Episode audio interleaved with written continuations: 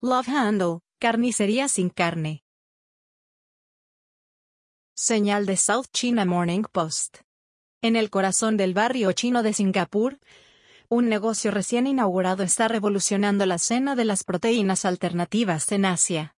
Love Handle, el primer carnicero de origen vegetal de la región, ha abierto sus puertas en Ancient Hill, una zona conocida por su modernidad y elegancia. Con una decoración elegante y una amplia variedad de carnes a base de plantas, Love Handle busca atraer a una amplia gama de clientes, desde veganos y vegetarianos hasta flexitarios y amantes de la carne. Ofrecen una amplia selección de carnes crudas, semi-preparadas y marinadas, que los clientes pueden probar y llevar a casa para cocinar. El jefe de cocina y cofundador de Love Handle, Adistan, es un gran jugador en la escena de los alimentos a base de plantas en Singapur.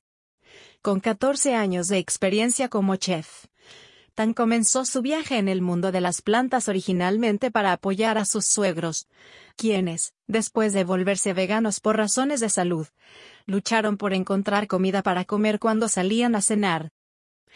Con el objetivo de hacer que la carne a base de plantas sea atractiva y accesible para todos. Love Handle está montando la ola de la floreciente escena de proteínas alternativas en Asia. Es un lugar donde los clientes pueden disfrutar de una experiencia culinaria única, mientras se benefician de los muchos beneficios de una dieta a base de plantas.